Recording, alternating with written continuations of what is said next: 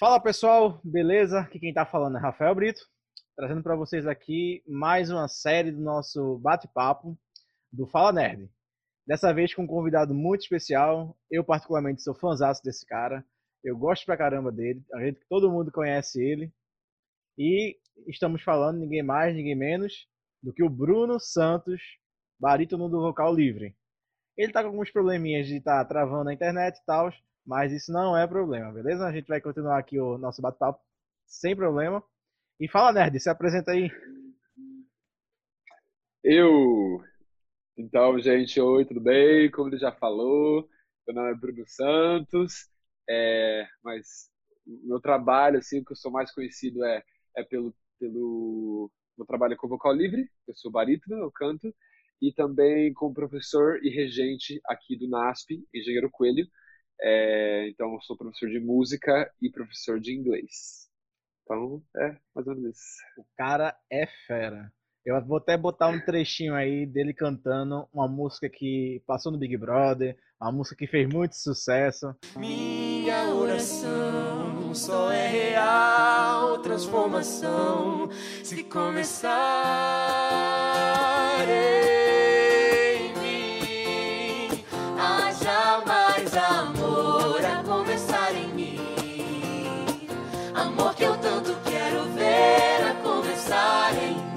Particularmente, eu gosto muito dessa música. Cantei no meu noivado. Eu, eu babei muito essa música. Faço muito merchandising dessa música. É muito linda. A começar em mim. Se vocês puderem, escutem ela completa. Eles liberaram a nova versão do, de um clipe que ficou muito bonito. Eles fizeram a releitura do, do aquele acidente, naquele massacre que teve lá em Suzano, né, da escola de Suzano. É, ficou muito forte, mas ficou muito lindo e tem muito a ver com a música. Então, Vou estar deixando aqui embaixo na descrição o link do canal deles, onde eles estão cantando essa música, que é lindíssima e vocês não vão se arrepender. E o Caba canta. Ele, ele fala que ele é barítono, mas é porque ele acha que ele é barítono. Ele não é barítono, ele, ele é só um tenor disfarçado de, de barítono. Essa é a verdade. então, Bruno, sem mais delongas, vamos para o nosso roteiro. Beleza? Nosso roteiro de hoje. o tema de hoje é qual a importância do inglês para o programador? É, o Bruno ele não manja nada de programação, ele não entende nada de programação, ele é, realmente é da área de música. Eu sou meio enxeridinho na música, mas não sou da área de música, sou enxerido só, só me dou essa entradinha. Ele é especialista em música, ele é professor de inglês, o Caba fala inglês arretado, como diz aqui no Nordeste. E eu estou trazendo ele justamente para a gente fazer esse, esse bate-papo mesclando essas duas áreas. Eu no lado da programação, o Bruno no lado do inglês. Eu confesso que meu inglês é enferrujado. Eu sou aquele velho verbo to be forever.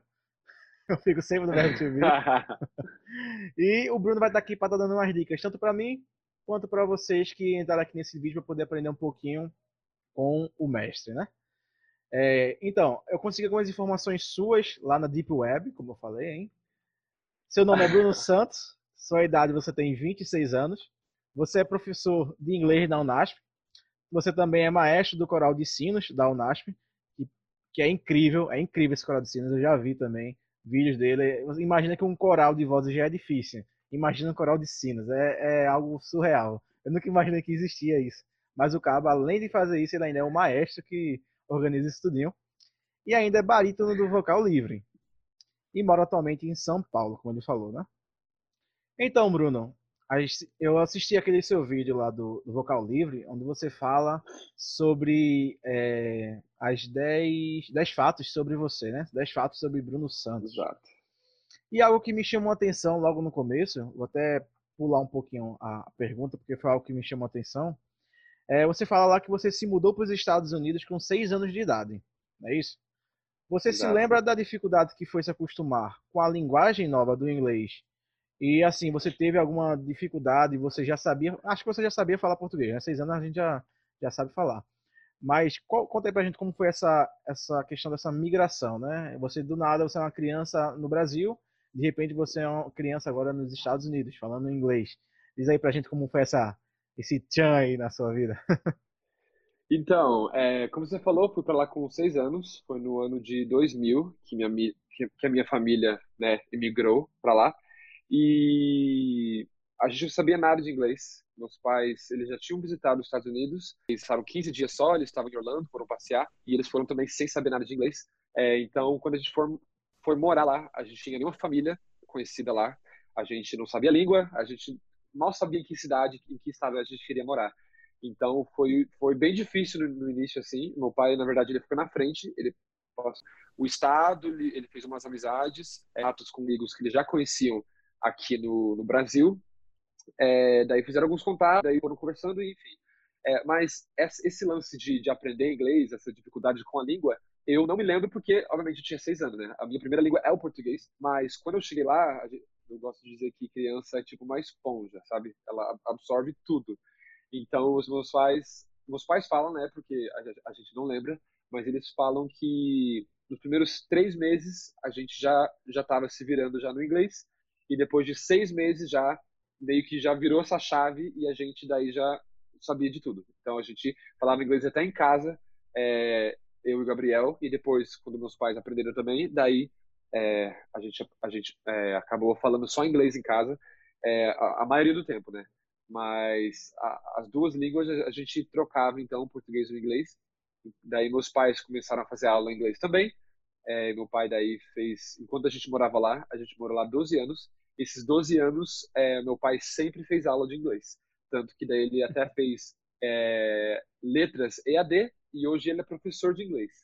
É, então, ele, ele continuou nesse, nesse rumo aí de, da, do mundo acadêmico, né? Mas, então, então eu, eu, eu não tive esse período de, ah, sofrendo com essa língua, porque a gente lá, você vai, fica sete, oito horas na escola, com inglês o tempo inteiro, daí você chega em casa, assiste televisão, mais inglês, daí você vai na rua, placas, pessoas, é, é o inglês, tipo, o tempo todo. Então, meus pais já não, não, não tinham esse contato, né? A, a, além deles serem adultos e não conseguirem des, desenvolver esse, esse, essa língua da mesma forma que uma criança, além disso, eles não tiveram o mesmo contato com a língua que a gente teve. Porque a gente ia na escola, a gente tinha amigos que falavam inglês, Sim. só inglês. Então, para se comunicar, tornou algo muito necessário. E para eles, não. Até eu acho o primeiro, segundo ano que a gente morava lá, eles, quando iam falar com clientes, algumas coisas, ou, ou algo do tipo assim, eles precisavam levar tradutores para ajudar eles.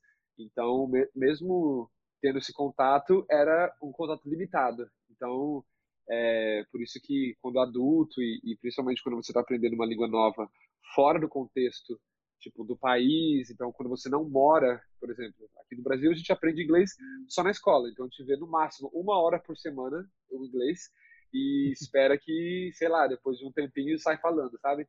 Mas essa não, não é a realidade, por isso que a gente, por isso que é tão fraco, eu acho, o inglês nesse país, porque a gente não dá o tempo devido que, que precisa para aprender uma língua, né? Mas enfim, eu acho que já até passei do, do, que você estava falando. é, como tu estava falando, é, no caso, tu é o irmão mais velho ou tu é o irmão do meio? Eu, eu já vejo teus vídeos e você tem um irmão mais novo, né? Que é da tua cara, o, o pequenininho. Aí tu tem um mais velho ou tu é o mais não, velho? Eu, eu sou mais velho. Aqui o meu irmão do meio, ele já tem barba cheia e eu não tenho nada. Então ele parece ser mais velho. Mas eu sou, eu sou mais velho. no caso, você estava falando aí que é, realmente os adultos têm uma dificuldade maior do que as crianças, acho que justamente pelo período de vivência da língua, né? A gente tiver assim, um adulto, bora supor sua mãe, é, supondo que ela tivesse 30 anos na época, foram 30 anos que ela estava com o português falando, enquanto você só tinha 6 anos, né? Então a gente vê assim essa, essa vivência, vocês foram inseridos no meio de, de uma, uma linguagem totalmente diferente, mas que vocês eram expostos 24 horas e por isso absorveram, né? Gostei da, da comparação da, da esponja. Bem interessante. Uhum. Então, Exato. Bruno, é, fala pra gente aí, é, o pessoal que veio por causa do vocal livre, apresenta pra gente quem é o Bruno fora do vocal livre. Quem é o Bruno sem ser o maestro dos sinos, sem ser o, o barítono do vocal livre. Fala aí pra gente. Meu Deus. Também quero conhecer esse lado, que eu não conheço não. Bem, não sei o que eu posso dizer sem o vocal livre, sem os sinos. É, eu sou apaixonado por música. Eu acho que mesmo sem o vocal livre, sem os sinos, eu acho que eu continuaria fazendo isso, né? É, eu escuto música quando eu puder, eu, eu, eu canto quando quando toda hora que eu conseguir. É, então eu acho que música faz muito uma grande parte de quem eu sou. É, deixa eu ver outra parte que eu sou. Ah, sou sou amigo. Eu, eu, eu gosto muito de, de ter amigos por perto, de, de ter amizades fortes e, e, verdadeiras. Então eu digo que Bruno é, é um amigo. É... O que mais que eu sou? Eu sou organizado, eu sou limpo, eu tenho, eu tenho esse, tipo, esse, esse bem, né? toque, né? sabe? toque com organização e com, com, as coisas sendo feitas de uma maneira, sei lá, eficiente e direta. Organizada, né? Sim, tem uma, uma mente bem, bem direta, bem racional, assim. É, o que mais? Daí, não, sei mais o que dizer. tá bom. Amo, amo, amo, comida. Nossa. Ah, eu... meu filho, isso todos nós. Ah, isso daí. Magro, com mente de gordo. Pois é, você é o cara que eu invejo, né? Porque você come muito e não engorda. Eu como pouco e engordo, cara. Como é isso? Qual o segredo? Ah, não, mas ultimamente a barriga tem alcançado o corpinho novo, sabe? E, e daí a metabolismo do que era antes. E nossa, a, a, a, barriga tá aumentando, eu só tô aqui, ai meu Deus do céu, o que fazer?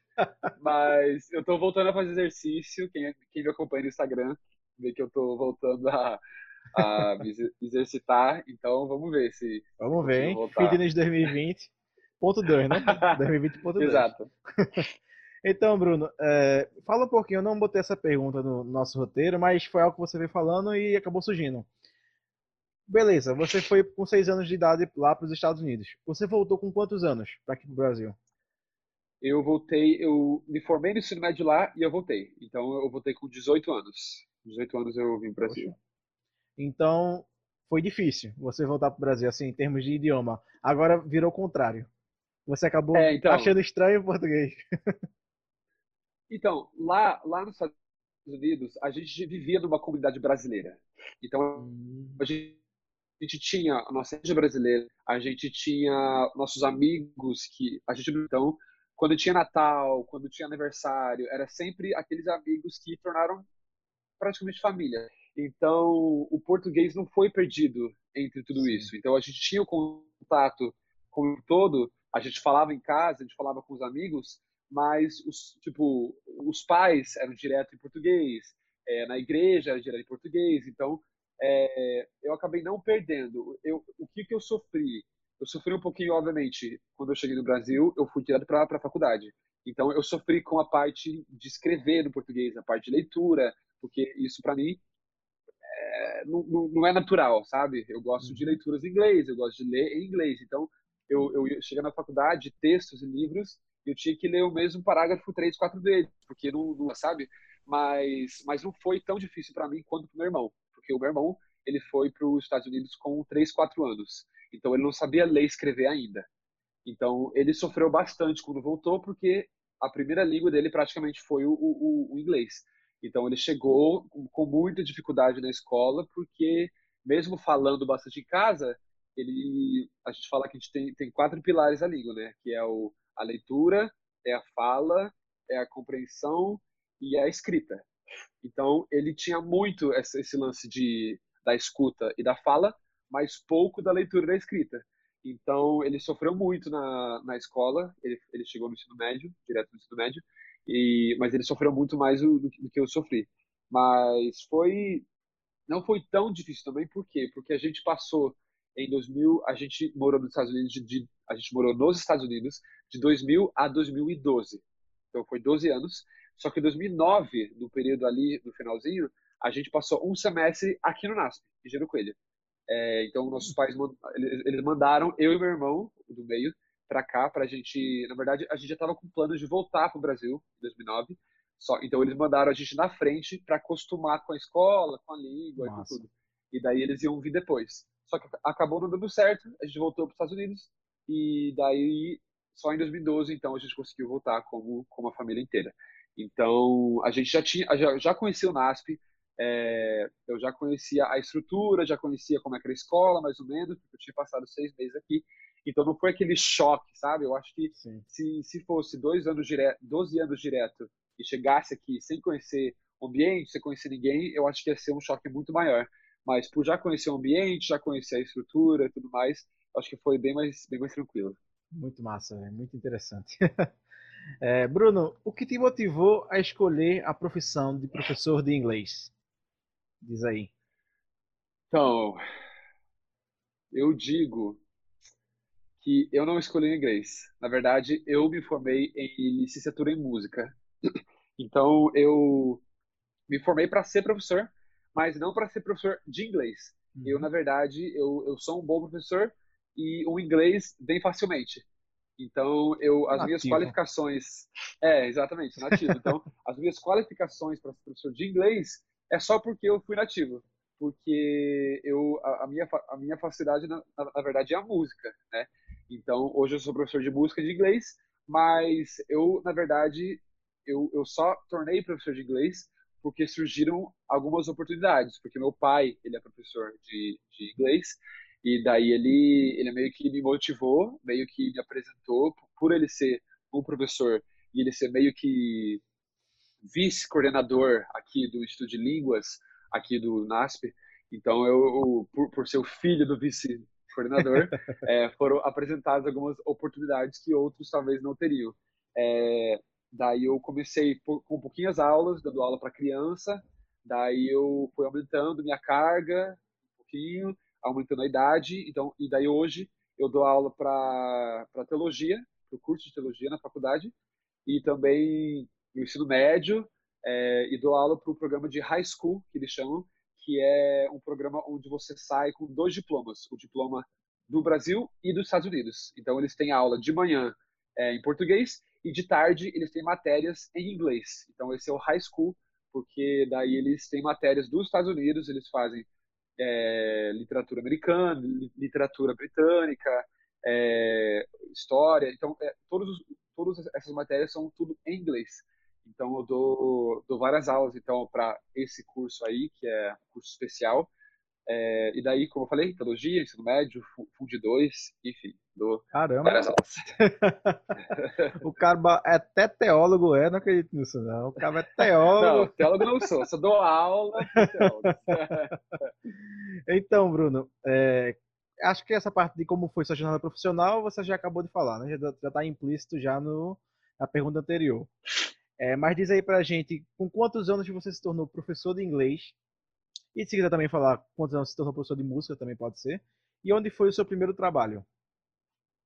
Ok? É, então, eu comecei a trabalhar no meu último ano da faculdade. Então, no quarto ano, 2016, foi o meu, meu primeiro ano como professor de inglês. É, eu já era regente antes, né? Eu cheguei no NASP em 2012 já com o meu coral de sinos. Então, eu já estava trabalhando como regente desde 2012, mas eu comecei a dar aula mesmo em 2016.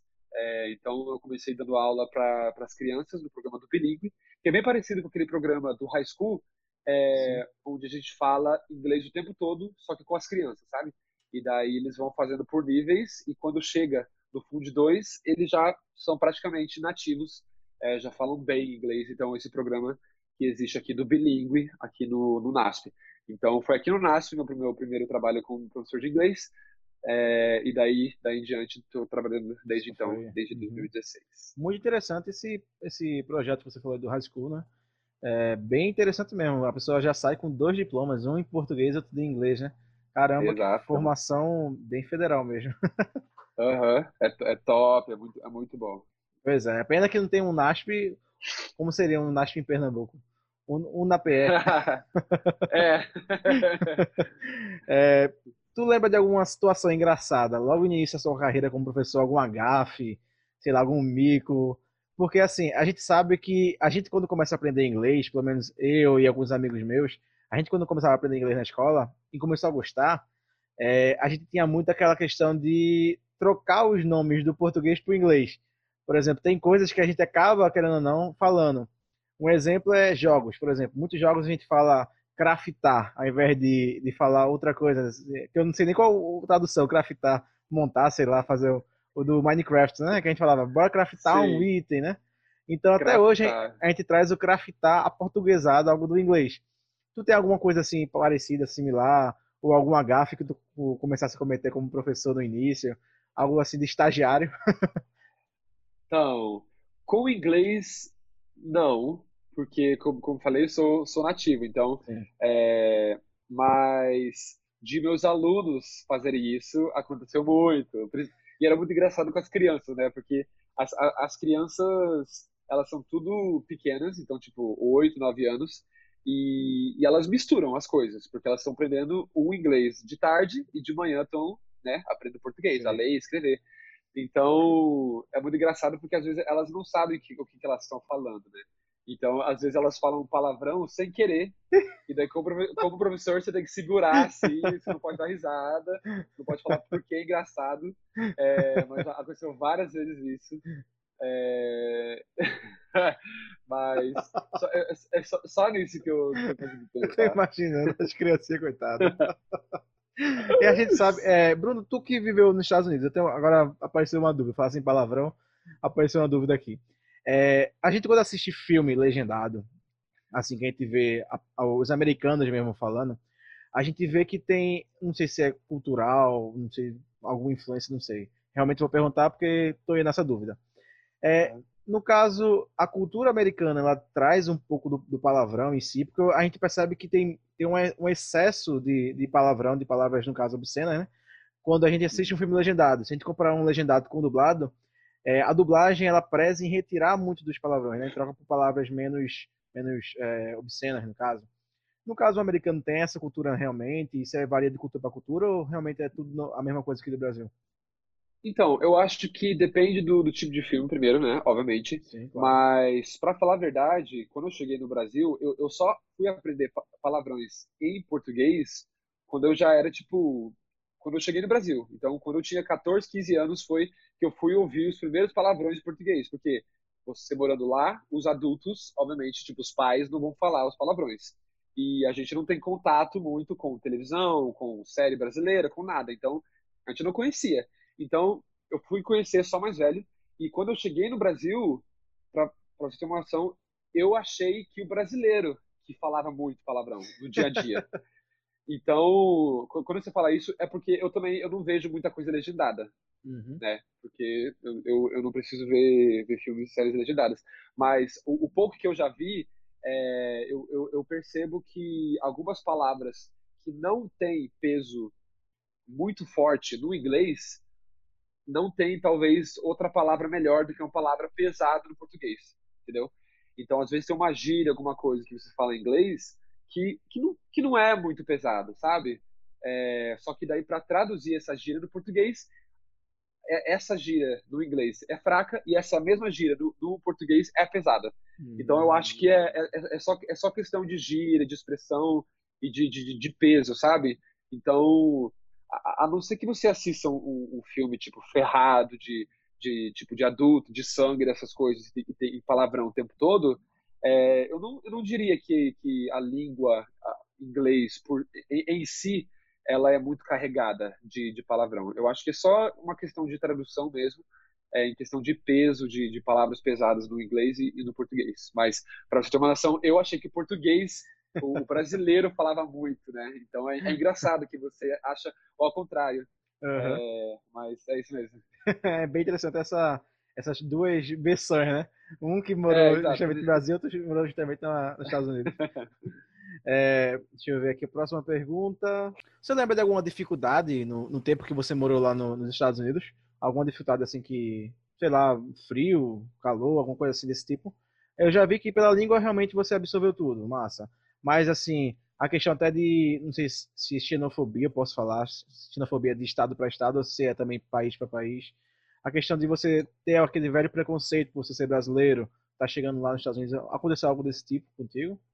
Então, eu acho que no início, é, o que a gente sofreu, tipo, de, em questão de dificuldade, foi a questão de acostumar com uma cultura diferente, principalmente nos pais, né? Eu fico imaginando, tipo, se eu tivesse dois filhos pequenos, de, de seis e quatro anos, e viver no, no, num país completamente diferente, onde eu não conheço ninguém, eu não conheço a língua, tipo, isso, isso para mim é muito, muito difícil, sabe?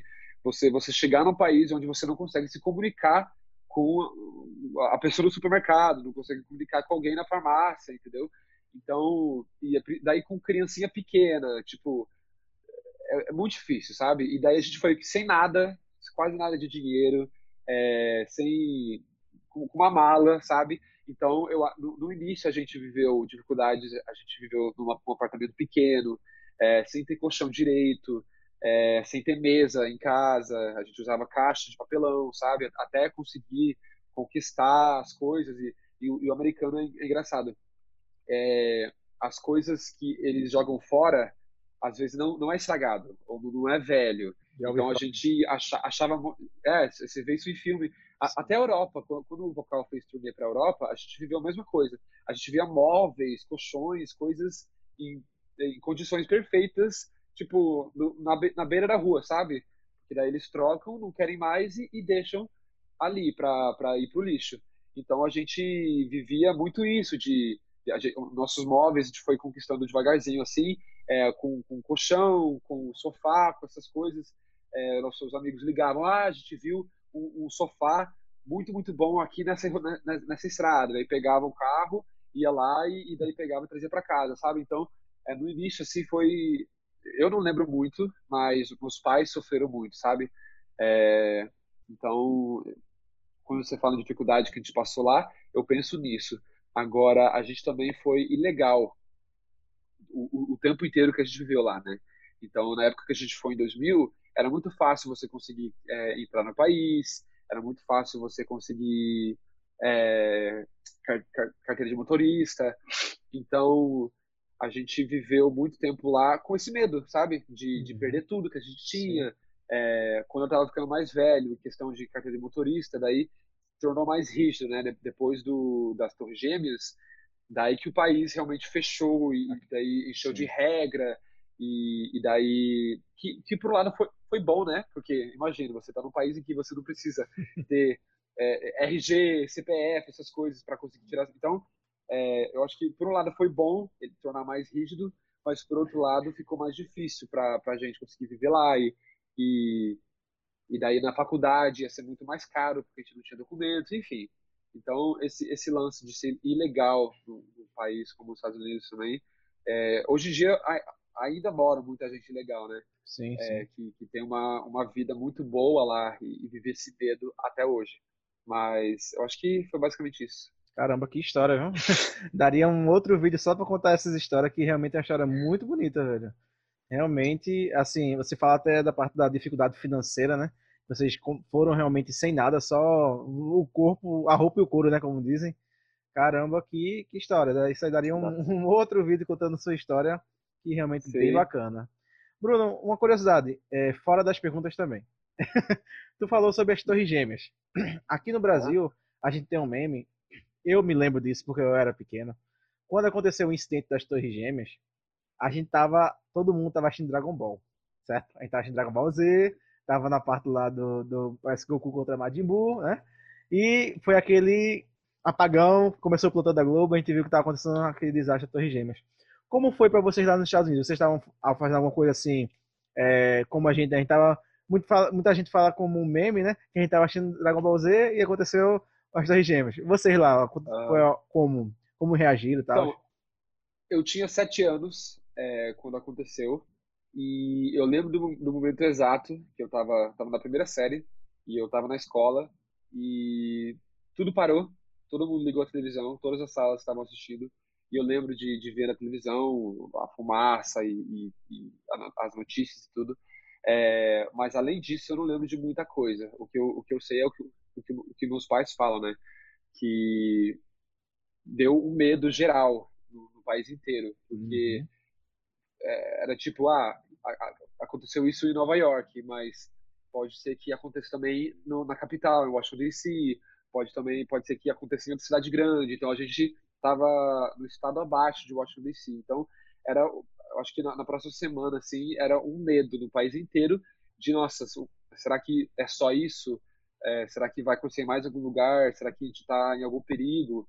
É, eu lembro, eu não lembro se foi depois, mas eu lembro da gente, uma noite, na, na cama, assim, a gente falando que a gente tinha que orar, porque a gente não sabia se estava passando é, aviões por cima das cidades, tipo, para mandar bomba, sabe? Então, a gente tinha que, que orar, porque a gente não sabia o que estava acontecendo no país, enfim. Então, foi uma época de, de, de, de muito medo, que eu lembro. É, mas eu, eu era muito pequeno, né? Então, eu não, não sei dizer como é que eu me senti, mas só, só o, o que estava acontecendo, né? E a gente vê que os Estados Unidos tem bem essa questão do militarismo, né? é bem forte a questão do, do, do, exército lá, a questão de qualquer coisa já começa Sim. a se preparar para a guerra. Aqui no Brasil a gente já não percebe muito isso, né? Convenhamos. Pelo menos aqui em Pernambuco, Sim. a galera do exército mesmo é realmente só lá no, no seu quartelzinho, quietinho na deles, não mexe com ninguém. Já nos Estados Unidos, acredito é. que seja direto, né? Carros no meio da rua tal. A patrulha em si é. deve ser realmente é os exércitos. Sim, então, eles são um país de primeiro mundo, né? Eles Sim. são primeiro mundo por causa do tamanho do exército. Então, é, realmente, o, o, Brasil, graças a Deus, é um país, um país muito neutro, é um, é um país que eu digo que seja da. Né, ou era, né? Não, não, sei hoje, quando a sua liderança. mas o Brasil sempre foi é, muito pacífico, então é, dá, dá um certo orgulho, sabe? Então vamos começar agora a entrar realmente na história. no tema. Vamos. Que a gente tá todinho só no início. Vamos, vamos. pra ver como é bom o bate-papo, né, velho? A gente começa, o negócio já foi puxando pra outro, a gente nem chegou no tema ainda. É, vamos lá. A próxima pergunta. Como professor de inglês, quais foram as maiores dificuldades que você vê dos seus alunos no aprendizado da língua aqui no Brasil? Certo. Então, eu acho que a maior questão é questão de tempo. Então, eu acho que quando o inglês faz parte da grade da escola, é, quando você é meio que forçado a aprender o inglês, então a gente, tipo, a gente tem, por exemplo, o programa do high school, você tem que pagar, né? Você tem que fazer uma prova, você entra. Então, não é tipo para todos, sabe? É, então, quando faz parte da, da, da grade, as pessoas não dão a atenção que, que merece, sabe? E, e meio que não dão bola. Então, eu acho que a primeira coisa que as pessoas precisam fazer é, é ver a importância e ver por que você está aprendendo, por que, que é importante. É, e daí, depois disso, é o tempo. Eu acho que o que mais falta para as pessoas hoje, hoje em dia é, é o tempo que é necessário dedicar para você aprender essa língua. Sim, sim. Então, é, principalmente quando você é adulto, quando você começa a trabalhar, quando você está estudando já na faculdade, tempo é uma coisa muito valiosa, né? Então, por isso que muita gente não consegue, porque não, não, não consegue dar o tempo devido ao inglês, sabe? Então, é, eu digo que o que as pessoas precisam de, hoje em dia é, é a motivação, tem que ter a razão por, por qual você está estudando, é, e daí o tempo necessário para poder aprender. É, achei bem é, parecido até com programação. Programação, a galera é assim. A gente tá na faculdade estudando programação, mas a gente não dá tanta importância para programação quanto a gente deveria dar. Porque, querendo ou não, programação ela é uma outra língua. A gente tem que aprender, vamos supor, como a gente está falando aqui do tema do inglês, mas, querendo ou não, a gente aprende a linguagem da máquina, né? Para a gente se comunicar com o computador. Então, a galera acaba não dando, não se dedicando tanto quanto deveria. E acaba tendo que recorrer a cursos externos para poder realmente aprender por falta de dedicação. Não investe, a, a, no caso, a prática, não une a prática com a teoria é. e acaba não, não tendo aquele resultado realmente esperado. Acredito que estou vendo essa semelhança também com o inglês, né? A gente vendo assim, a falta da prática, do, da Sim. dedicação, não ajudando a, no aprendizado. É, me diz aí uma dica, aquela dica de ouro que só o Bruno poderia dar. O que, é, o que você recomendaria para auxiliar no processo de aprendizagem do inglês? Aquela dica de ouro. Cara, isso é isso é muito difícil porque é impossível é, é impossível você falar que tem uma fórmula de você aprender, sabe? Uhum, porque tem, tem muita gente que, que aprende de, de várias maneiras diferentes. Então tem gente que só só jogando. Eu tenho um amigo que aprendeu inglês jogando videogame. Tipo, ouvindo as pessoas falando no, no, no videogame e ele, ele fala, tipo, normal comigo, frases inteiras e se comunica perfeito. E ele só, tipo, obviamente, estudou na escola, mas foi o videogame que, que fez isso, sabe? Então, tem gente que aprende com aplicativo, tem gente que aprende com amigos, é só na aula mesmo. Então, eu acho que você tem que ver o que funciona para você, sabe? É, e eu acho que a, a dica é, é, é, justamente você dedicar tempo para isso, da forma que você consegue aprender. Então, se você não consegue aprender na sala de aula, que você vai assistir série, que você vai assistir filmes, ver se você vai aprender com isso. Se não, procura um aplicativo, procura, sabe? Tem tantas, tantas formas diferentes hoje em dia que, que, que eu acho que a, a pessoa acaba se, frustra, se frustrando com o padrão e acaba desistindo, sabe? É. Então eu acho que você tem que encontrar o que funciona para você e depois disso vai embora, dedica o seu tempo. Aquele bom isso. e velho equilíbrio, né? Exato. Uh, vamos lá. Se, é, a, a, próxima pergunta acho que você já respondeu. Se você pudesse nos dar um caminho e nos dar rotinas para conseguirmos aprender inglês, qual seria? Acho que aqui se encaixaria mais a questão das rotinas, né? Ou seja, o caminho falou que já não existe um caminho certo, cada um varia de um caminho para de pessoa para pessoa. Mas quais as rotinas que a gente poderia pôr em prática que poderia auxiliar esse processo certo. de aprendizagem? É, então, eu acho que por mais que a gente tenha tantas fórmulas, tantas formas diferentes de aprender, eu acho, na minha opinião, nada substitui um professor. Então, é, da mesma forma que você pode aprender de várias maneiras, um professor pode ter várias metodologias para você poder aprender. Então, eu, eu acho que, sei lá, uma ferramenta é, é aula, sabe?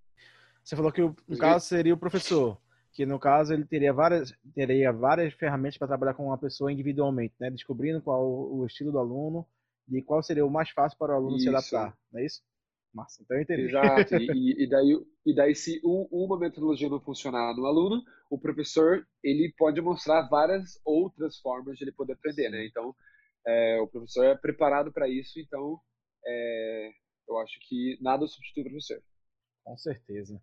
Partindo agora para o nosso papo de tecnologia. Vamos lá entrar no nosso, nosso realmente nosso âmbito da tecnologia. Vamos. E já vou lançar uma polêmica, certo? É, eu sou formado no Instituto Federal de Pernambuco. E lá eu paguei, é, como fui formado, estou formado como técnico de computação gráfica. E lá eu paguei, uma das cadeiras foi o inglês técnico. Você acha que realmente inglês técnico é suficiente para trabalhar com tecnologia? Hum. E aí? Tchan, tchan, tchan, tchan. Polêmica, hein?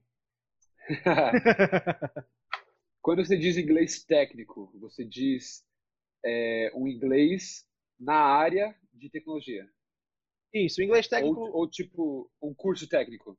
Não, o inglês técnico é como se fosse inglês voltado apenas para a tecnologia, voltado apenas para aquele âmbito. Por exemplo, é, se eu estou trabalhando como, como um cabeleireiro, bora supor, internacional, o meu inglês técnico vai ser realmente ter a parte da conversação, ter aquela parte dos materiais. Agora, se eu sou uhum. tecnologia, eu vou estudar o que seria o Power, o que seria o reset, né? Essas Entendi. questões então, de mais específicas de cada área. Eu acho que depende muito na área de tecnologia que você quer entrar. Então, se você vai apenas trabalhar, por exemplo, você e a tela do computador, você e uma máquina, eu acho que, que vale, eu acho que é o suficiente. Agora, na maioria dos casos, você vai precisar se comunicar com a pessoa. E daí, nesse caso, o, o inglês técnico não é o suficiente, sabe? Porque você não tem a base você não tem como, como se comunicar. Você sabe ah, os, os, termos técnicos da parte do computador, mas você não sabe falar para a pessoa que meu nome é Bruno, sabe? Então, uhum. Eu acho que depende muito da área. Se você for numa área em que você vai ter contato com pessoas, em que você vai se comunicar com pessoas, acho que não é o suficiente. Agora, se você planeja ficar você trancado no seu quarto é, e não interagir com pessoas, eu acho que talvez talvez seja, seja o suficiente, mas a, a, mesmo assim eu acho que vai ser um inglês pobre e você vai sofrer mesmo assim. Então, vindo para a minha área, na parte de programação, a galera que foi iniciando programação, é necessário comunicação. É extremamente necessário. Programação, você tem que se comunicar. É, muitas das vezes o mercado de programação ele é um mercado internacional. Ah, o forte da gente é internacional. Uma, o país líder de programação é a China é os Estados Unidos. A gente vê muito polo tecnológico no Canadá. Então, assim, você que quer trabalhar com tecnologia, desenvolvedor, programador, aprenda inglês. Procure o Bruno, aqui você se for aí de São Paulo, procure o Bruno. É, realmente a, o inglês ele é extremamente importante para a gente de programação. Eu vou até fazer um desafio com você já já, que você vai ver um código de programação, olha, e você vai me dizer o que esse código vai fazer, sem você nunca ter estudado, só pelo seu conhecimento no inglês. E eu confio em você, tá. hein? Confio que você vai conseguir esse desafio, hein? Vamos ver, vamos ver. É, Bruno, qual é, essa pergunta vai ser um pouquinho difícil para tu, é, justamente pela área de tecnologia, mas o qual você vê, quais projeções você vê da necessidade de alguém da área de tecnologia aprender inglês? Além do que eu já falei, né, da parte de comunicação, que você também tinha falado. Uhum. Certo. Então, eu vou, acho que eu posso ampliar, não só na área de, de tecnologia, mas eu acho que hoje em dia saber falar inglês não é mais um, um luxo, sabe? Hoje no, no, mercado de trabalho, tipo, é, é, você se separar de todo mundo, sabe? É, é, é você conseguir estar um passo na frente de todos. Se destaca. Então, exato, exato. Então, eu acho que, que eu acho que para o futuro isso talvez só, só só se intensifique mais, sabe? É, no nosso país são 3% dos brasileiros que têm o inglês fluente. É, isso é muito pouco, é muito pouco, principalmente porque quase todas as áreas você precisa levar para fora, sabe? É, em questão de rede social, em questão de, de divulgação, é, em questão de compra e venda. Então, é, hoje em dia não é mais, ah, eu tenho inglês e isso vai ser bom. Tipo, se você não tiver o inglês hoje em dia, é, vai ser mais difícil ainda você conseguir, sabe? É, uma vaga trabalho, alguma coisa assim. Então, é, eu que tenho inglês nativo, é, para você ter, as oportunidades vieram até mim, sabe? Então, eu, por, por eu ter esse inglês, eu, eu nem, precisei, nem precisei correr de emprego, sabe? O, o, o que veio até mim. Então, eu acho que é muito, muito necessário. Sim, com certeza. Você falou algo realmente certo. Travou. Travou o vídeo. Mas acho, áudio tá de boa. Acho... Ah, você pegou. Peguei, peguei, pegou tudo. É, uma coisa que você falou que eu achei bem interessante é justamente isso. O inglês, ele destaca o profissional no seu currículo. Porque pode ver, qualquer vaga hoje em dia, é, muito, qualquer vaga eu não posso falar, mas é, muitas das vagas hoje em dia, a maioria das vagas, elas sempre pedem um idioma auxiliar, seja ele espanhol ou seja ele inglês. Mas a gente sabe que, devido à globalização, claro, também é um dos fatores, mas o mundo fala inglês, cara. Se você for para a China, você com o seu intérprete vai ser um intérprete, não vai ser de português para chinês, vai ser de inglês para chinês.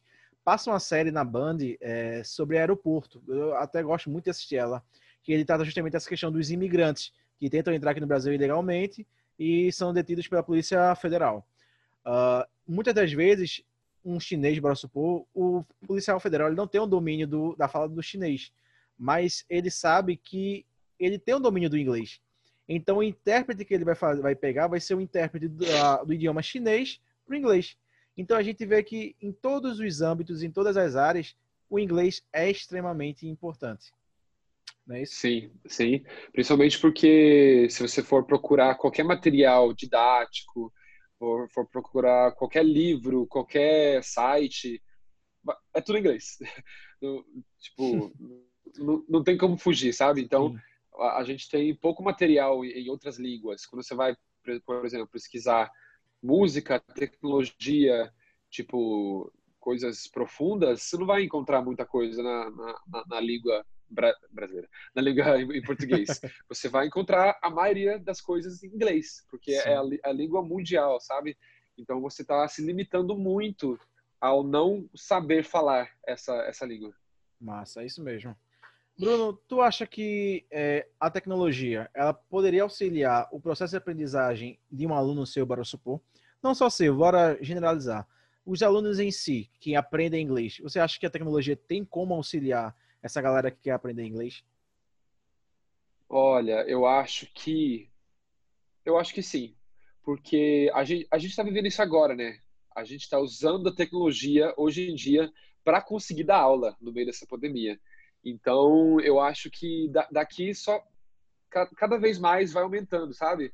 É, já foram de, de, desenvolvidos vários programas é, aplicativos para você poder aprender o inglês que antigamente não, não, não tinha, sabe? Então, é, e o próprio vídeo chamada que a gente faz hoje em dia, que, que você não precisa nem estar no, no, mesmo, no mesmo ambiente que seu, que seu aluno. Você pode estar na sua casa e o aluno na casa dele. Você está tá aprendendo dessa forma. Então, é, eu acho que só, só vai crescer. Isso só, só vai aumentar, só vai se intensificar. Indo para outra área, no caso da música, dando uma, só uma, um parênteses aqui. É, tu, como professor de música, é, eu, com quem, no caso, eu sou o aluno de música, né? Sou o que tenta aprender a música. É, eu vejo um pouco que a tecnologia não teria como ajudar nesse caso de videochamada para música, correto?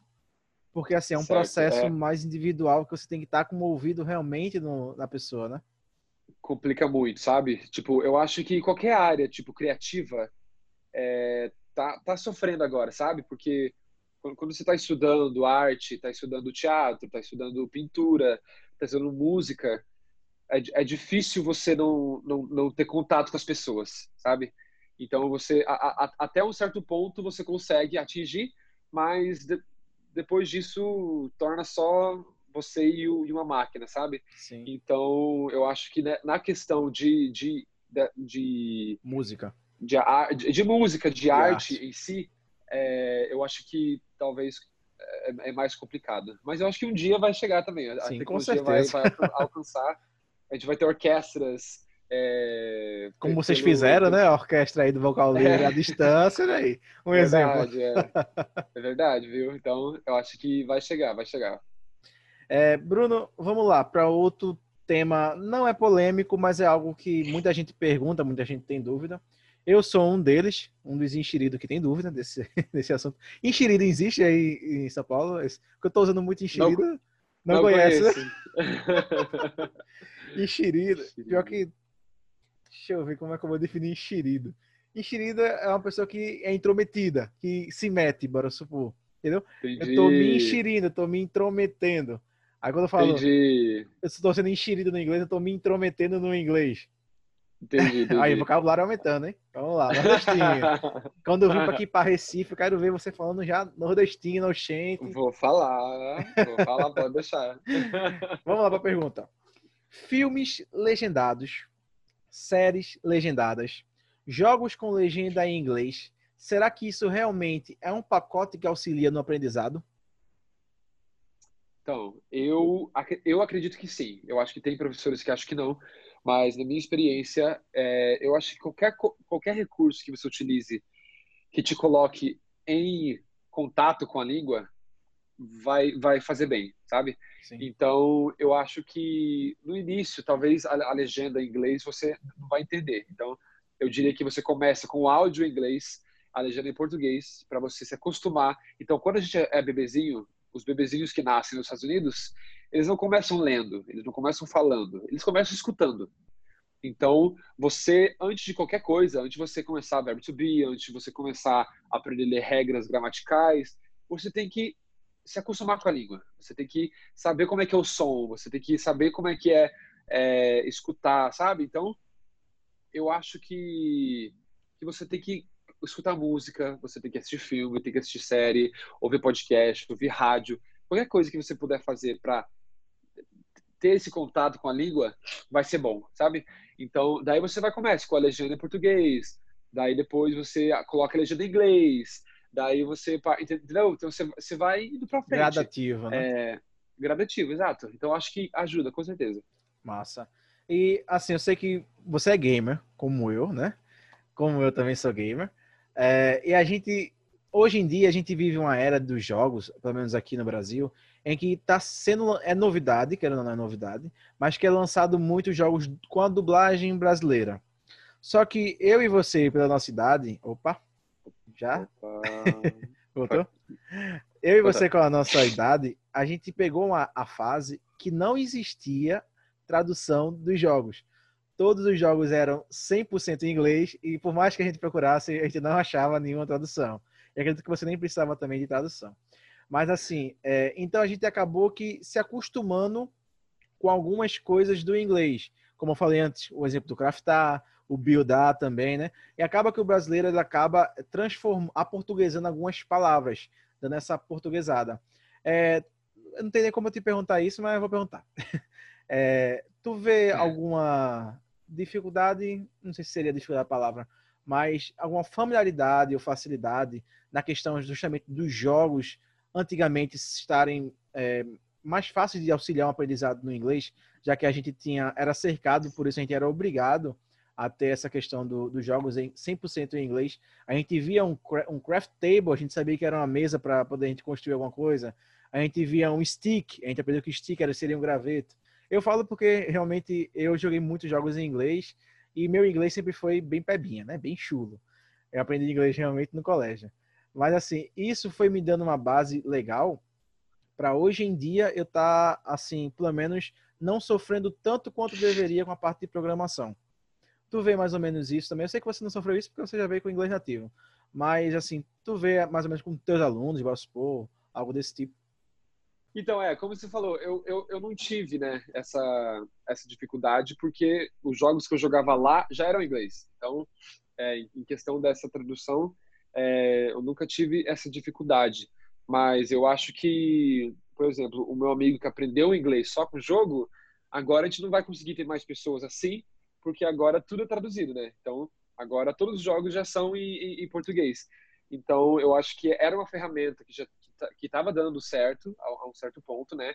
Obviamente, você não, não vai ter o inglês acadêmico é, aprendendo inglês através do jogo, mas você, por exemplo, meu amigo já falava comigo, já arranhava, a gente falava o tempo todo inglês e ele só jogava videogame, só aprendeu dessa, dessa maneira.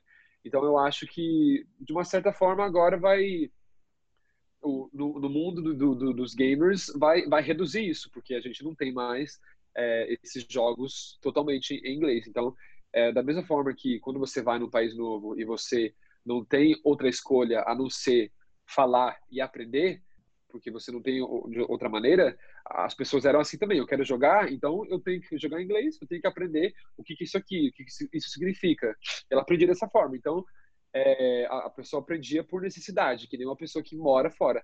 Então, hoje em dia a gente não, não vai ter mais isso, né? E é uma é. pena.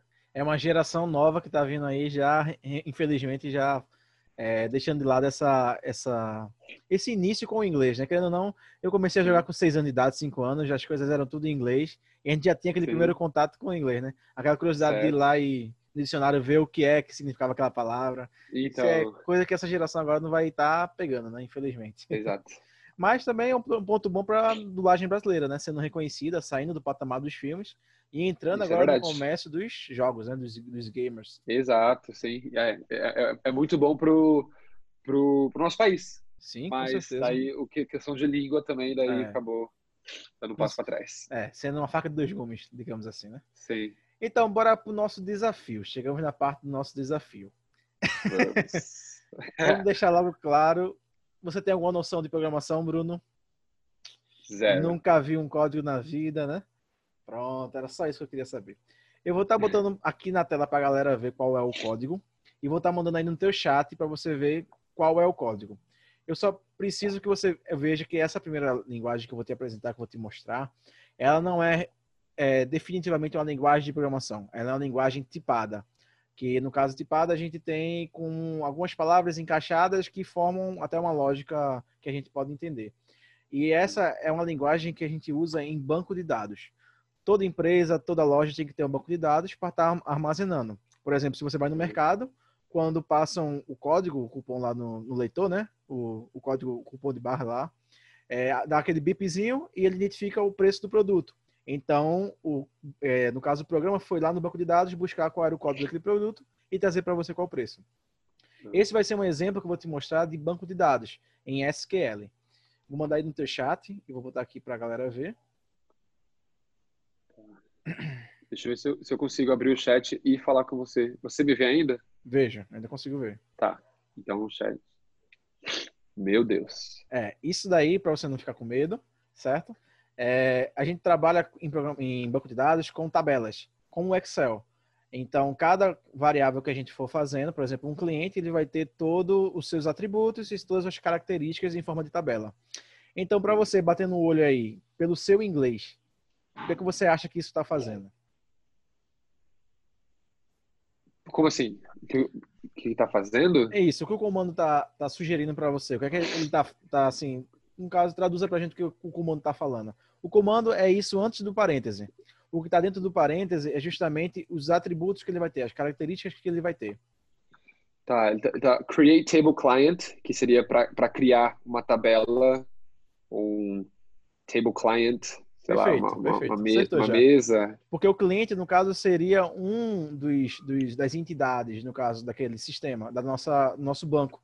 Porque a gente vai ter um, ter um cliente, vai ter que registrar um cliente no nosso sistema. Então, para isso, a gente vai ter que criar uma tabela com o nome de cliente. Então, esse comando está falando justamente isso: criar uma tabela cliente. E dentro dele, a gente vai ter uma identificação do cliente, que ele seria um inteiro, INT. Primary key, o que seria uma primary key? Primary key é a, a, a chave principal. Perfeito. Sei se chave, se a chave a é a chama de, certa. A gente chama de chave primária. No caso, também primária. seria uma chave principal, justamente porque é ela que vai ser a principal do nosso, do nosso cliente. O nome que vai uhum. ser um vachar, que isso aí você não precisa saber mesmo. Not null, que no caso ele não pode ser nulo, né? Unique, que seria o quê? Uhum. Único, né? Uhum. Pronto, perfeito. O, o, pro e-mail e pro CPF. Isso. Perfeito. Então a gente quer dizer que o CPF e o e-mail daquele cliente vai ser único, que ele vai ser uma cadeia de caracteres, um vachar de 50, que char vem de, de character, uhum. né? Meu, meu inglês é horrível, hein? Character, sei lá. é, é, fala character. Character. Character. Olha Isso. aí, aí, de, Bruno. tipo de, de, de caractere, né? Isso, perfeito. Então, justamente, você acabou de ver um comando de criação de uma tabela no banco de dados. É justamente isso. Uhum. Você, com seu inglês, você conseguiu. Você não conseguiu entender os atributos, porque realmente isso aí você precisaria estudar. Mas, assim, você uhum. já sabe que aquilo ali seria um comando de criar uma tabela. Uhum. Isso aqui seria um comando de quê? Tá, tá pedindo para inserir valores no cliente. E daí tem João, blá, blá, blá, e um monte de dados. Perfeito. Você está inserindo valores justamente na sua tabela cliente que você acabou de criar. E esses dados são os dados que você passou como atributo ali em cima. Vê ah, como. O nome, Isso. o sexo, e-mail e perfeito. Para você ver como o inglês já começa a ajudar o programador sem nem você precisar estudar aquilo ali. Você já está entendendo o que ele está fazendo. Sim. Vou te demonstrar mais um e vai ter só mais um e acaba. Isso aqui é um comando já avançado. Vê se você consegue entender.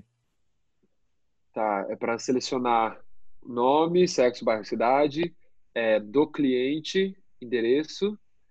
É, daí tá falando where ID client, tipo aonde o, o ID e o sexo. Perfeito. No caso, esse comando, você está selecionando o nome, o sexo, o bairro e a cidade.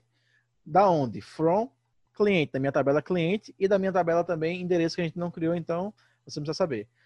Where é uma cláusula onde a gente fala de filtro, para a gente filtrar a informação. A gente não selecionou aquilo ali, então a gente vai estar tá filtrando agora com where, onde o ID do cliente seja igual ao outro ID do cliente e ao sexo seja igual ao feminino.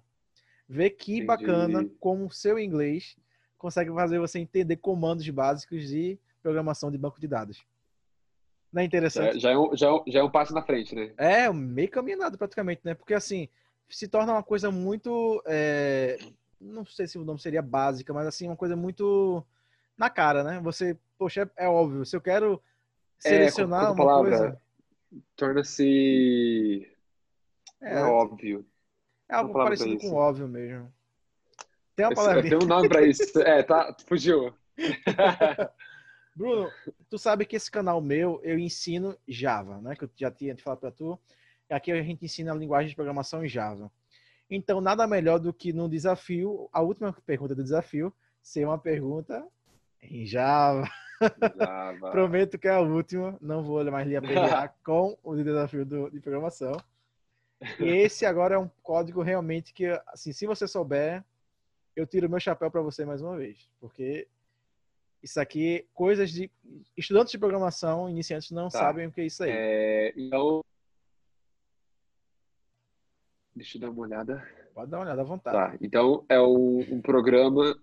Um, a primeira frase ali, Public Class Program. Então é um programa de classe pública. Perfeito. Daí, Public Static Void Main.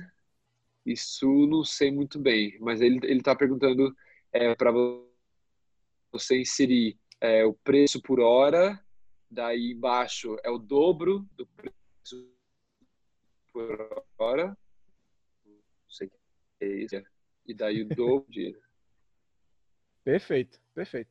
É isso? O- é isso mesmo, justamente. Você conseguiu entender. Agora me fala uma coisa, você esqueceu de uma coisa. Esse System Out Print, Aham. para você, o que isso aí significaria? Você traduzindo do inglês. System out print seria Isso. tipo do sistema. É, traduzindo para a letra é sistema fora impressão. Pressão. hum, print é pressão também? Eu não, não Print. conhecia. Ah, é. pr- Print pode ser tipo de você imprimir algo, Isso. ou isso. pode ou pode ser também print, pode ser tipo letra ou Caligrafia? é, acho que mais ou menos, não sei se como é que traduziria print. Tipo escrita. Sim, sim. No caso daqui, a gente está falando pro, pro computador que a gente vai estar executando um comando onde o sistema vai dar uma saída em forma de escrita, System Out Print, que seria justamente Ah. essa, Enterprise per Hour, né? Entrar com preço por Isso. hora. Que você Então seria escrita, né? O Isso. print. Aí só que aí nesse caso você traduziu justamente o que o computador já estava fazendo, né? Você traduziu já que ele daria, o, o- perguntaria, receberia, e ainda perguntaria o outro. E nesse caso a gente está mostrando que é um, um comandos que a gente está dando para o computador executar. A gente está falando para o computador, olha, computador execute, escreva isso na tela para o cliente ver, Enterprise. Depois embaixo a gente vai ter, ter aí double, double é decimal no caso, algo relacionado com decimal. Então essa variável vai ser um tipo decimal, preço por hora. Ele vai estar lendo e armazenando essa minha variável.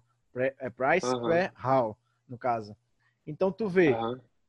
tu sem saber nada de programação, primeiro contato agora com programação. Olha, e fui eu, hein? Fui eu que isso fique registrado.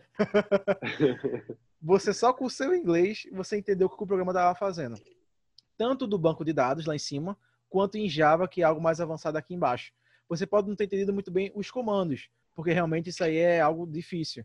de, de uma Aham. pessoa que nunca viu entender. Mas vê como você já tem praticamente meio caminho andado, né? Acaba Sim, não, tornando- Eu- isso me fez pensar, tipo, você, você falou do inglês técnico, né?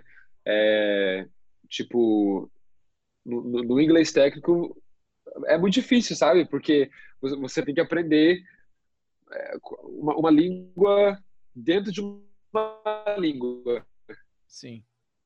Então, é um dentro da língua inglesa. Então, é mais difícil ainda. Se, se você conhece o inglês, daí esse código é facilitado para você. Agora, se você não conhece inglês, você tem que primeiro aprender o inglês para daí aprender o código, né?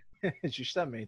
Então, você falou que você, na faculdade... Isso. Na faculdade e no outro curso que eu fiz, é, a dificuldade da galera é justamente o inglês, porque os comandos são óbvios. Você pode ver aí que o comando, eu quero que o, que o, o computador execute uma saída para o meu usuário, na tela, escreva na tela do meu usuário, System Out Print, né? Então, assim, são coisas bem que o inglês já é meio caminho andado. Como o papo é sobre Uhum. tecnologia, a gente pode ver que programação não é um bicho de cabeça. É justamente a questão de você se dedicar, você dominar a língua, porque todas, todas as linguagens de programação são em inglês. A gente existe infinitas linguagens de programação hoje em dia e todas elas são em inglês. Justamente porque o computador, ele interpreta o, a linguagem dele, mas que não, a criação dele foi realmente americana. Essa parte toda aí que a gente já sabe de tecnologia é mais lá na É. parte americana, né?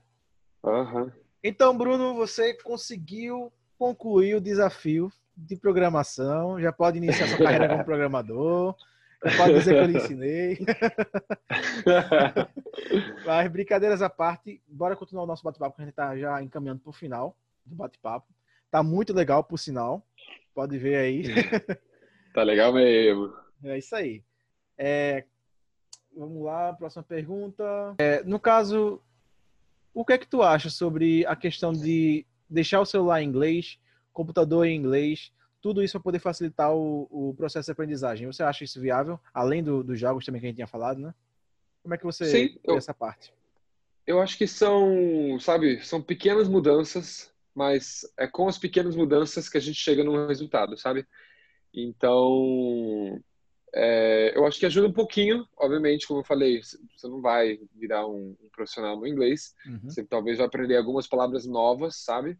Mas, mas, mas acho que ajuda, sim. Todo- Sim. Toda pe- pequena coisinha vai fazer alguma diferença. Com certeza. É, tu já utiliza alguma tecnologia para auxílio das suas aulas? Nas suas aulas, assim, você já usa alguma tecnologia que possa te auxiliar?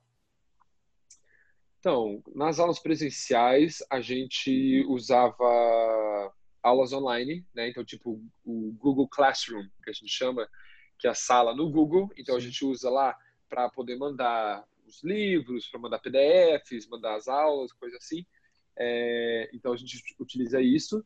É, projetor também na sala, né? Para poder mostrar coisas, vídeos e é, coisas assim.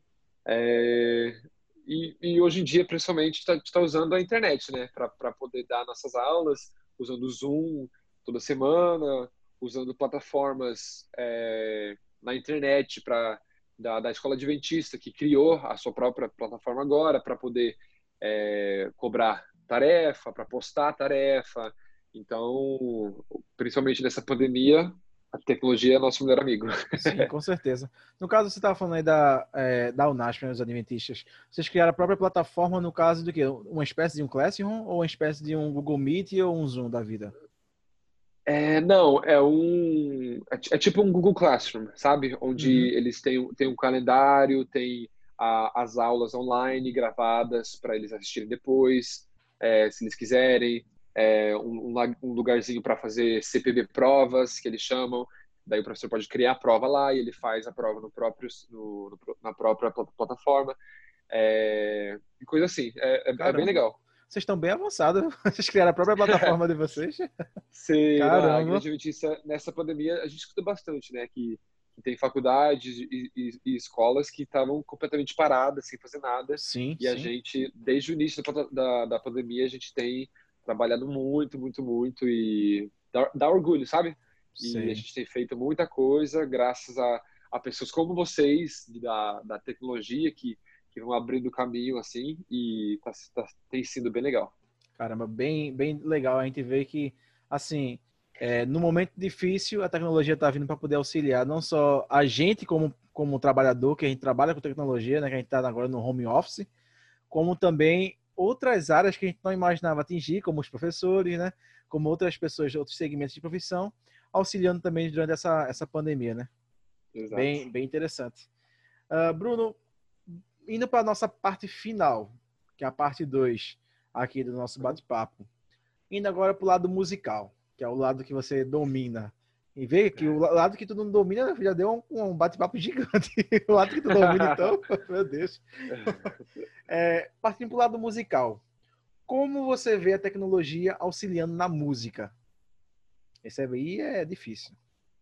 Como é que você pode música. ver? É, eu, pelo menos aqui, eu não consigo imaginar. Assim, eu tenho algumas coisas sim, mas não sei se seria as mesmas que a sua. Tá, eu, ve eu vejo que muitos pianistas hoje em dia estão com todas as partituras no iPad. Então, eu acho que quando a gente, sei lá, quando se um dia tornar barato esse esquema de iPad, todo mundo tiver um, eu acho que talvez até as, as partituras, o papel não existe mais, a gente cada um tem as suas partituras no, no seu iPad, no, em algo digital, né, de alguma forma. É, então, procurar sinos também, a gente muito papel, porque são 12 pastas que a gente tem. Aí eu falei que no canal de Sinas a gente, a gente usa partituras, todo mundo tem a sua, então tem 12 pastas, então a gente usa muito papel. Então, na questão de cada um ter a sua forma digital, ter o seu iPad, ou, ou sei lá, outro, outro você já ouviu, já ouviu falar, no, tava até pesquisando aqui agora, é um tal de Kindle, que ele, no Sim. caso, seria o AirRead, né? AirRead, não sei, da Amazon. Uhum. Ele, no caso, serve justamente para isso que você está falando, né? Quem não tem condição de pagar um, comprar um iPad, um Kindle da vida é 300 reais, 400 já reais, já resolve Sim. bastante, né? Eu fazia parte de um, de um, coral aqui na igreja, eu sou da, da Assembleia de Deus, aqui de, do estado de Pernambuco, e uhum. eu fazia parte de um coral de fiz fazia parte do coral de adolescentes primeiro, né? Aí fui crescendo, passei para o coral de jovens da, da igreja. E o maestro do coral de jovens, ele já utilizava o iPad, como você tinha falado, como partitura. Então, na festa do coral da gente, a gente cantou até músicas como El, a gente, a União de Adolescentes canta música do vocal livre também, tem algumas músicas, parece que é Por Toda a Terra, eles cantam Por Toda a Terra, do vocal livre. Eles usam já é, a, o tablet e o iPad como partitura. A gente vê na festa do Coral Jovem só passando assim do ladinho, só o dedinho do ladinho. Pregadores hoje usam iPad, Sim. cara. Eu vejo lá na Assembleia, no púlpito, como tem uma filmadora. Instrumentistas. Isso, é, palestrante, gente. Não precisa nem falar palestrante, né? Porque palestrante que mais usa é eles. Mas eu fico impressionado com os pregadores. Porque, assim, é, querendo ou não, os pregadores, a, ma- a maior parte deles são pessoas mais idosas. São da geração passada, não, não estão acostumados com a tecnologia. E a gente Sim. vê, assim, largando um pouquinho mais do papel físico, o esboço físico, né? Da pregação, para ser um esboço agora digital. A Bíblia do lado e o tablet também do lado. Com todo o esboço. A gente vê a tecnologia começando a dominar é, não só o nosso âmbito, mas o âmbito também religioso. A parte musical que eu falei do, do coral, né?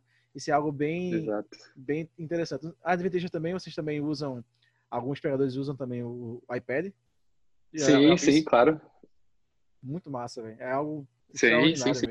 É, sim, então, é muito, muito legal. Eu acho que da- daí vai, vai só cada vez mais usar mais tecnologia, né? É, o- é o caminho. É o caminho.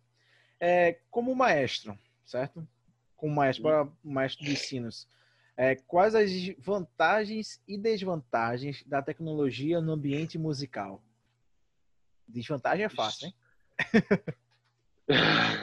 Então, eu acho que as, as, des- a- as desvantagens, eu acho, é, ju- é justamente aquilo que, que eu tinha comentado, que é a falta de contato humano, sabe? Então, eu acho que a, a- tecnologia, eu acho que, a- acho que, que eu, eu acho, não sei, se- eu acho que não é capaz de ser criativo, de, de ter sua própria mente, de opiniões, de, de, de de ver o mundo da, da sua própria maneira. Eu não sei se um dia vai ser criar um robô que possa escrever uma música, sabe? Então, eu acho que perdendo esse lado humano da gente, quanto mais vai entrando mais tecnologia na nossa vida, né? Então, a gente vê Repete pra gente aí essa parte das desvantagens. Eu vi que você falou sobre a parte de não ser. de- do humano tá perdendo um pouco, né? A, a parte da- Isso, da é. Repete só para poder ficar gravado, Isso, porque então, realmente eu- cortou. Tá bom. Então, é, qu- quanto mais a gente tem mais tecnologia na nossa vida, mais é, celular, mais internet, mais essas coisas, a gente vai perdendo o contato humano, né? A gente vê que hoje em dia o jovem não sabe mais ter uma conversa com outra pessoa, de, de tanta, te- de tanta te- te- tecnologia que está ao redor. Então, eu vejo que, que na parte criativa, é, a, a falta de contato humano, é, eu acho que a gente vai perdendo isso, sabe? É, então, eu acho que isso seria uma, uma desvantagem, que quanto mais tecnologia, eu acho menos o contato humano. É, então, acho isso muito importante para quem trabalha com a criatividade, com música, com arte. É, agora, uma vantagem, eu acho, é o acesso à música, né? Hoje em dia, Sim. a gente consegue acessar concertos inteiros na internet, é, clicando um, um- um botão no, no- passado, quando você queria ver um concerto, uma ópera, ou ver uma obra de arte, você, precisa, você, precisava ir até o local, você tinha que ir até o teatro, ir até o museu. É, e hoje em dia é, é muito mais fácil o acesso. Sim, Tá com certeza. Travou, mas deu para pegar o áudio. Tu tá travado aqui fazendo bico. tá fazendo um bico aqui. Ah, mas pegou sim, pegou tranquilo. Pegou o áudio. O vídeo tá, tá aqui com bicudo. Saiu o bico? Saiu, saiu o bico, agora tá tua foto. Ah, foi. Agora, é, a, não tava Então- falando aí sobre a vantagem, rapidão, é, sobre a vantagem aí do, da música, da tecnologia, perdão, na música, e da facilidade da gente encontrar músicas. E agora eu vou até puxar a sardinha novamente, para ir pro Vocal Livre, que vocês sempre Aham. disponibilizam o kit, o kit voz. Isso é algo bem legal, porque na época que eu era da União, vou botar em 2012, 2013, é, eu via a dificuldade dos maestros da União em estar dividindo voz por voz, soprano, contralto. Então, passavam-se horas, dias, até às vezes até semanas, para conseguirem fazer a divisão da voz. Porque era, um- assim, era não, é um processo bem difícil. Eu sei que você não sofre com isso, que eu já fiquei sabendo que você é o kit voz ambulante. Então você sofre com isso. Mas assim, eu via muito essa dificuldade. E hoje em dia, eu dou até o exemplo do, do meu noivado. É, a gente fez, é, eu e minha noiva, né, fazendo a parte tua e da, da Drica, eu acho, o nome da menina, né? E uhum. a gente separou pro pessoal que ia ficar no back da gente, escutem o kit voz do vocal livre. Acabou-se. Cada um baixou o MP3, escutou o, o áudio do, do, de cada voz, aprendeu sozinho, chegou lá no dia, a gente não ensaiou. Aquele, aquele, todo aquele vídeo ali do noivado não teve nenhum ensaio daquela música. E a gente conseguiu, para a honra e glória de Deus, sair aquele negócio que ficou assim bem bonito, que até hoje em dia a gente olha, se orgulha. Teve minhas subtonadas, teve minhas desafinadas, que vai ter minha. A, a, gente, a gente é humano. Exatamente. Mas realmente, graças a vocês, a vocês estarem assim sempre disponibilizando, graças à tecnologia também. E assim a gente vê que não só eu como como trouxe para o meu noivado, mas se a gente botar aí cover, vocal livre, a gente encontra um monte, cara, assim no YouTube. É o que a gente mais encontra, coral fazendo, união de adolescente, criança fazendo, jovens fazendo. Então, assim. É lindo. É lindo de ver, porque a gente vê. Ah, eu tô falando que é lindo, eu não sou nem, nem faço parte, vê que enxerido. Não, mas você pode achar lindo também. Sim, sim. mas assim, vocês vendo o, algo que vocês fazem para Deus, algo que vocês fazem com amor, com dedicação, tomando a proporção que toma e atingindo é, diversas é, religiões diversas. Por exemplo, eu sou da Assembleia, vocês são adventistas, mas também atinge a Assembleia Batista. Independente de placa de igreja, atinge a todo mundo, uhum. todo mundo ama, todo mundo sente a presença de Deus, e que é o principal de tudo, que é justamente a conexão com Deus, que a gente exatamente Exato. sente através das músicas, das letras que o Pedro escreve, né? Que, se não me engano, é o Pedro uhum. que, que compõe algumas músicas né, do lado de vocês, e principalmente pela harmonia que vocês conseguem fazer. Então é graças à tecnologia que a gente consegue ver isso. Porque imagina se a gente tivesse tecnologia. Vocês iam estar lá aí no, no NASP e eu não ia nem saber quem é Bruno, não ia nem saber quem é Vocal Livre. E a gente Exato. vê a proporção. Vocês estão em São Paulo, estou em Recife, Pernambuco, vê a distância. E vocês, e vocês têm várias pessoas fora eu, fora mim, que aqui em Pernambuco admiram o Vocal Livre. Né? Então a gente vê de ponta a ponta do Brasil a galera gostando de um, um grupo que começou como universitários, né? como um, um, grupo assim de amigos de universitários que se reuniam para cantar e hoje em dia se tornou a proporção que está se tornando. Tour pela Europa, né? O que eu posso falar mais além disso? Tudo graças a Deus. Nossa, mas, mas é, é, bem isso que você falou. É, sem a tecnologia, tipo, vamos dizer que parasse em CDs físicos apenas. Tipo, as, as pessoas iam conhecer o CD, conhecer as músicas, mas não iam ter acesso a, a, a playbacks para poder cantar também, não iam conhecer as pessoas por trás das músicas, né? Que as redes sociais trouxeram. Agora você consegue se comunicar com as pessoas facilmente, conhecer as pessoas pela internet. Então, é, graças a, a, Deus e a, te, tecnologia, né? Com toda certeza. É, então, essa parte musical é, é, bem legal também de se conversar. A gente fica até entretido. É, conta um pouco pra gente de como foi a sua entrada no vocal livre. Tá desde o começo, tu entrasse depois, pegou o bonde andando já. Como é que foi essa parte aí de, de entrada no vocal livre? Como surgiu o convite? Então, eu cheguei no NASP em 2012 e eu cheguei eu fiz teste para o coral NASP, que era o coral do Lineu. E o Lineu é uma pessoa que eu admiro muito minha vida inteira, porque ele, obviamente, criou o grupo Novo Tom, e o tom de vida também. Sim, sim, e, então, para mim, sempre foi muito, muita referência para mim, a minha vida inteira.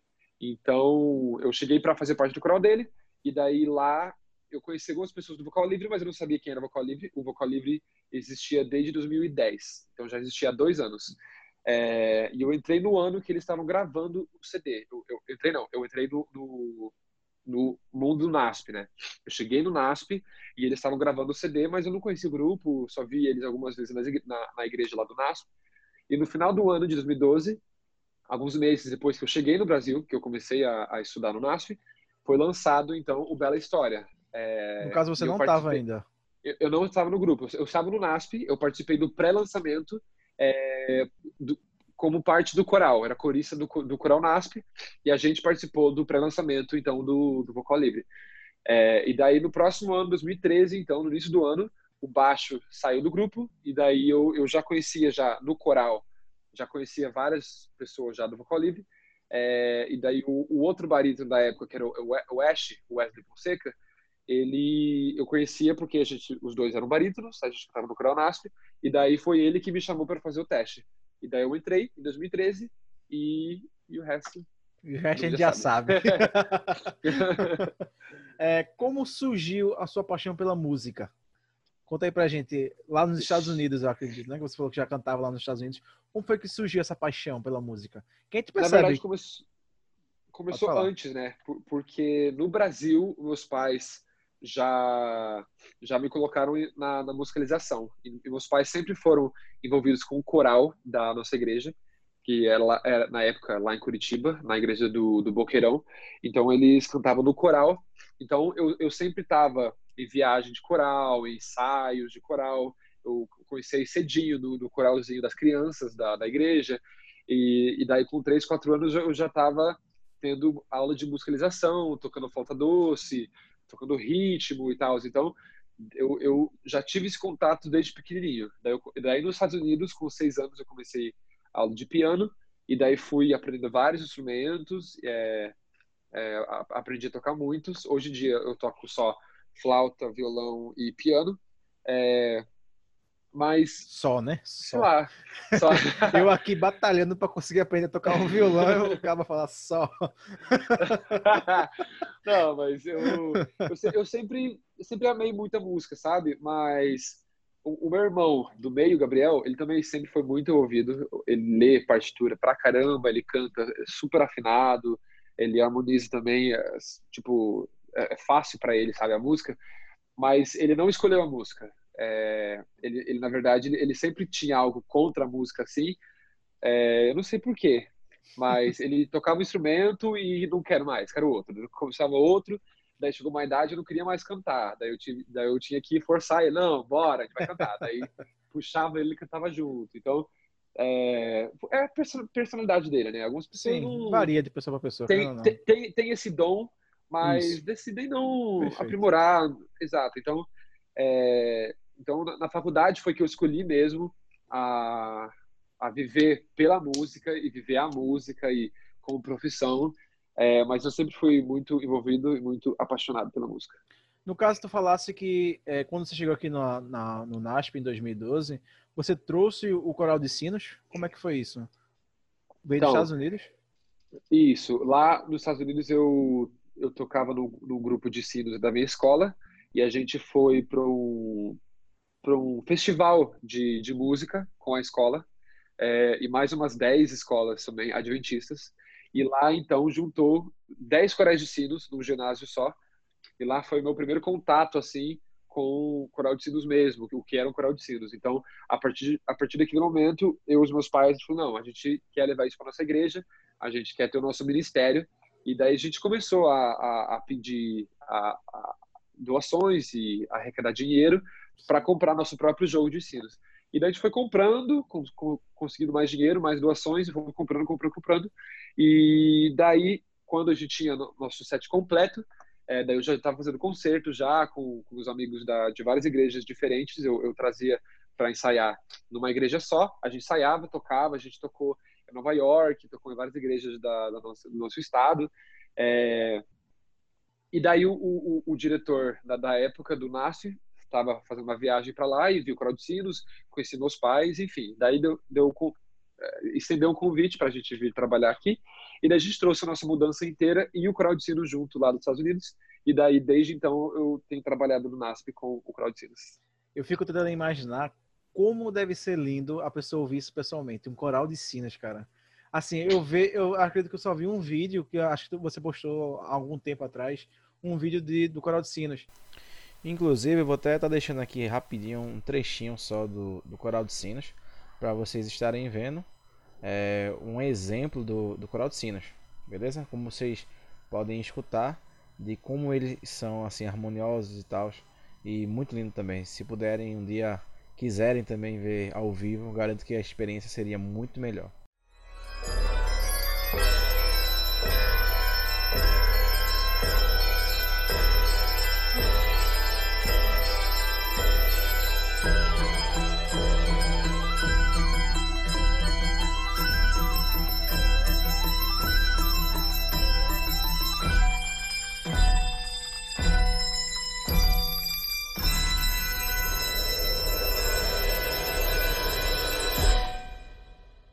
E realmente é algo surreal.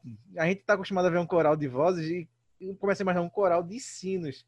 Entendeu? Tu É, já tá é acostumado muito com. É, porque assim, você já tá acostumado, né? Você já tem a- a mente, assim, já vê os Estados Unidos ouvindo coral de sino. Mas eu que sempre cresci aprendendo coral de vozes, de Sei. repente um coral de sinos. Assim, No Brasil, novidade, é. isso. Isso é algo muito majestoso, pô. Ah, Eu, pelo menos aqui em Pernambuco eu nunca vi, certo? Um coral de sinos aqui em Pernambuco. Não sabia nem que existia. Foi até novidade quando eu olhei. Eu entrei no vídeo justamente por curiosidade para poder ver como é que era, porque eu fiquei sem acreditar. E pessoalmente deve ser incrível. Tem, tem até divisão, deve ter divisão também de vozes, né? De vozes, né? Dos É. sinos. É, sim, a gente é tipo orquestra, sabe? Tipo, tem os graves, tem os médios, tem os agudos, e daí você vai criando tessituras diferentes, melodias, Harmonia. acompanhamentos, é, e, a- e harmonia. É, é muito legal, sou apaixonado. Deve ser lindo pessoalmente. Um dia espero conhecer. Um dia, um dia um dia. Um dia. É, para encerrar o nosso bate-papo, a última pergunta, e eu vou deixar você livre para você. Já peguei muito tempo seu hoje. É, mais uma vez agradecer, mas vou agradecer no final. Deixa eu agradecer no final. A última pergunta. Conta pra gente um momento marcante do vocal livre, um momento que te marcou, assim, que é o momento o maior momento principal que marcou a sua vida dentro do vocal livre e um momento mais engraçado que você já vivenciou aí no vocal livre nesses oito, sete anos de, de vocal. Certo. Tá, é, o momento mais marcante. A Europa. Eu acho que vai vir a Europa. É, é eu, eu, eu acho que tem, tem, tem que ser viagem, né? Porque é, é mais marcante. Mas Europa realmente foi uma viagem que a gente, sabe, quando você vai, se, tipo, se beliscando, porque você não tá acreditando no que tá acontecendo? Foi tipo uma viagem dessa, sabe?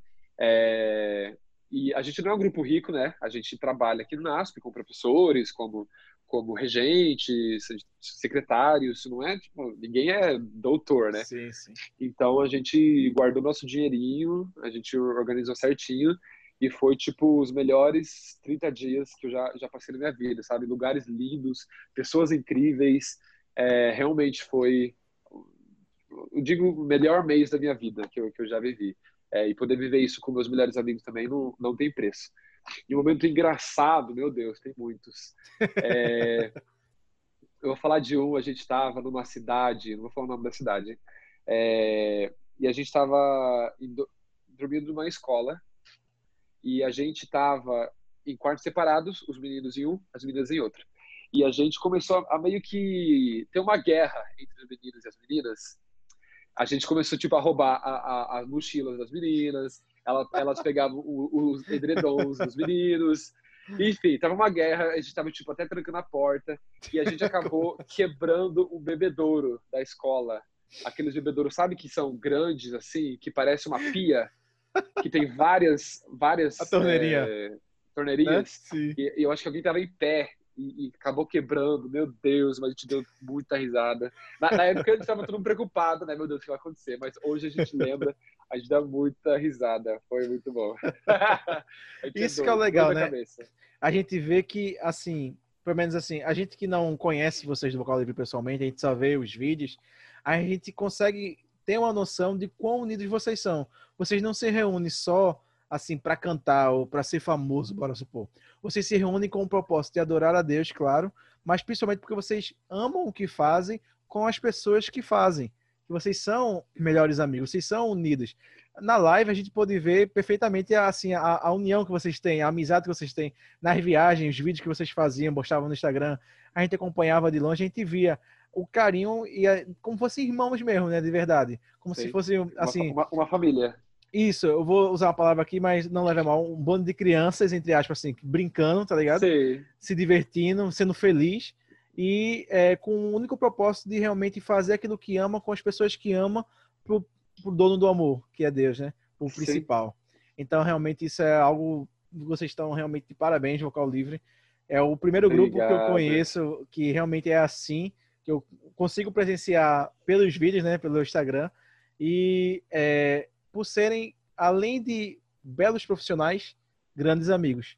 Que isso é algo realmente lindo de ver, a paixão no olho de vocês fazendo aquilo. Principalmente no- nos clipes que a gente via que vocês gravavam os li- livecast, eu acho. Qual, qual o nome? Hum. É isso mesmo? Que é o, É o, é o? Live Sessions. Isso, live session, perfeito. Eu errei o nome.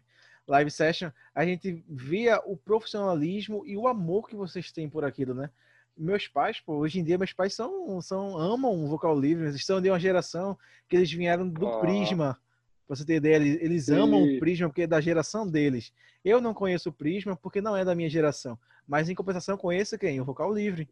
E graças ao vocal livre, hoje em dia, os meus, meus pais, eles amam o vocal livre, sabem as músicas do vocal livre. E assim, ah, a gente vê bonito. as duas gerações se comunicando, né?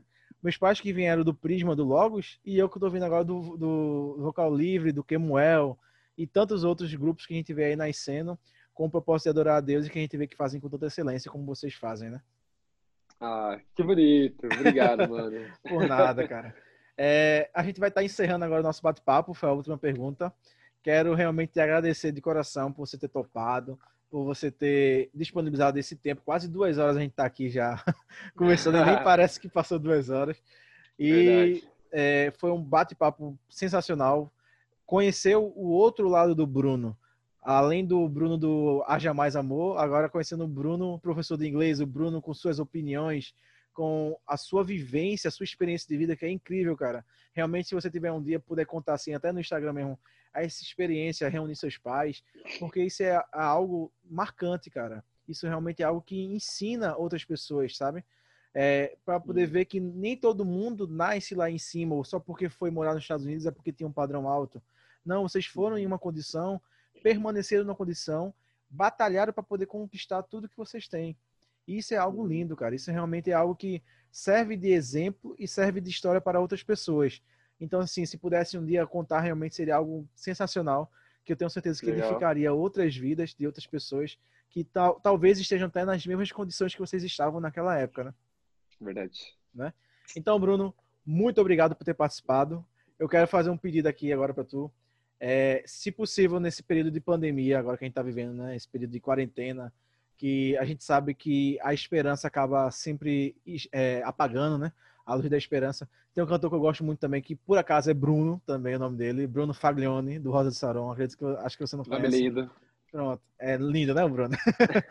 é, é, acredito que você não conhece, que é da banda Rosa de Saron.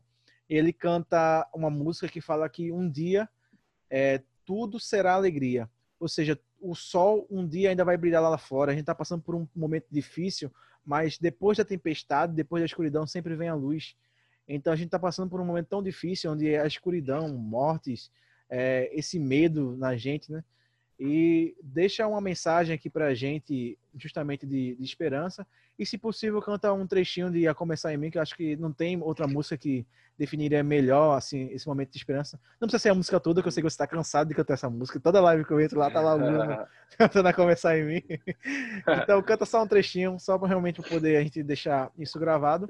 E deixa uma mensagem também de esperança nesse momento tão difícil, que podem ter pessoas ouvindo esse podcast ou assistindo esse vídeo no YouTube que realmente estão precisando de uma palavra de esperança e por acaso vieram aqui para poder ver um assunto de tecnologia e estão acabando agora ouvindo um pouquinho de, de esperança, né, da palavra de Deus que realmente Sim. é esperança para os nossos corações.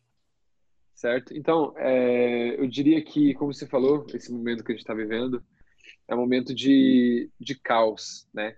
A gente liga a televisão, que nem fala a letra da música, né? Que a gente vê tanta falta de união, falta de amor, é, de ver ódio, de ver confusão. Então, eu acho que às vezes a gente vive nossa vida, a gente faz o nosso esquema e a gente meio que, que fecha a cara, fica emborrecido, fala, ah, por que, que o mundo tá assim? Por que tá faltando isso? Por que tá faltando aquilo? É... E eu gosto de pensar, tipo, se eu quiser ver perdão no mundo, que eu possa perdoar que, que, que eu possa mostrar esse perdão. Se eu quiser ver misericórdia nesse mundo, que, que eu seja misericordioso. E se eu quiser ver amor, que esse amor começa em mim, que, que ele comece em mim. É, então, que, que, que, a gente possa lembrar disso. É, que, que esse amor tem que começar na gente, que a gente não pode esperar isso do outro. Então vamos lá, um trechinho. É, haja mais amor a começar em mim. Amor que eu tanto quero ver a começar em mim. A começar em mim. Quem me perceber que antes possa me reconhecer, me descrever em teu amor. Amém. Tive que mutar o microfone porque eu não resisto, né? Vocês sabem. Começar a cantar, tem que cantar também. É, Bruno, mais uma vez, obrigado, cara. Realmente de coração. É, então, galera, a gente vai se despedir por aqui. Eu e o Bruno deixa, deseja para vocês aí um, um excelente final de, de, pandemia, né? Que a gente possa estar sempre se cuidando. É, não se esqueçam de lavar bem as mãos. Se previnam, se protejam. Que o amor possa começar em vocês, porque nesse, nesse caso dessa pandemia, é, não é mais sobre a gente, mas sim sobre o próximo. A gente não possa estar transmitindo para o próximo. Então, que o amor possa começar na gente, que a gente possa estar pensando também no próximo. Então, meu nome é Rafael Brito. Estou é, ficando por aqui em mais um podcast, mais um Fala Nerd. E agora uma, uma despedida que o Bruno me ensinou. A gente vai fazer depois de muitos ensaios. See you later, alligator. In a while, crocodile. Isso aí, valeu, galera. Um abraço. Valeu, gente. Valeu, Bruno. Tchau, tchau. Um abraço. É, vou, vou combinar um negócio contigo. Me ensina aí uma, uma, uma saudação, não, mas uma despedida em inglês aí. Como é que seria? Tá bom. See you later, Fala. eu acho. É, eu, eu ia ser? falar, é é uma expressão que é see you later, alligator. Como é que é, né? Alligator, jacaré? Alligator, jacaré, exato. É, um- é uma expressão, só, porque rima, sabe? Ele fala see you later, alligator, e daí o outro responde é, in a while, crocodile. É tipo, daqui a um tempo, crocodilo, sabe? Daí só porque rima. É uma, é uma gíria americana, sabe? Curti, Então- curti. Bora fazer. Fala aí então. quero ouvir, quero ouvir. Com a pronúncia coisas. perfeita.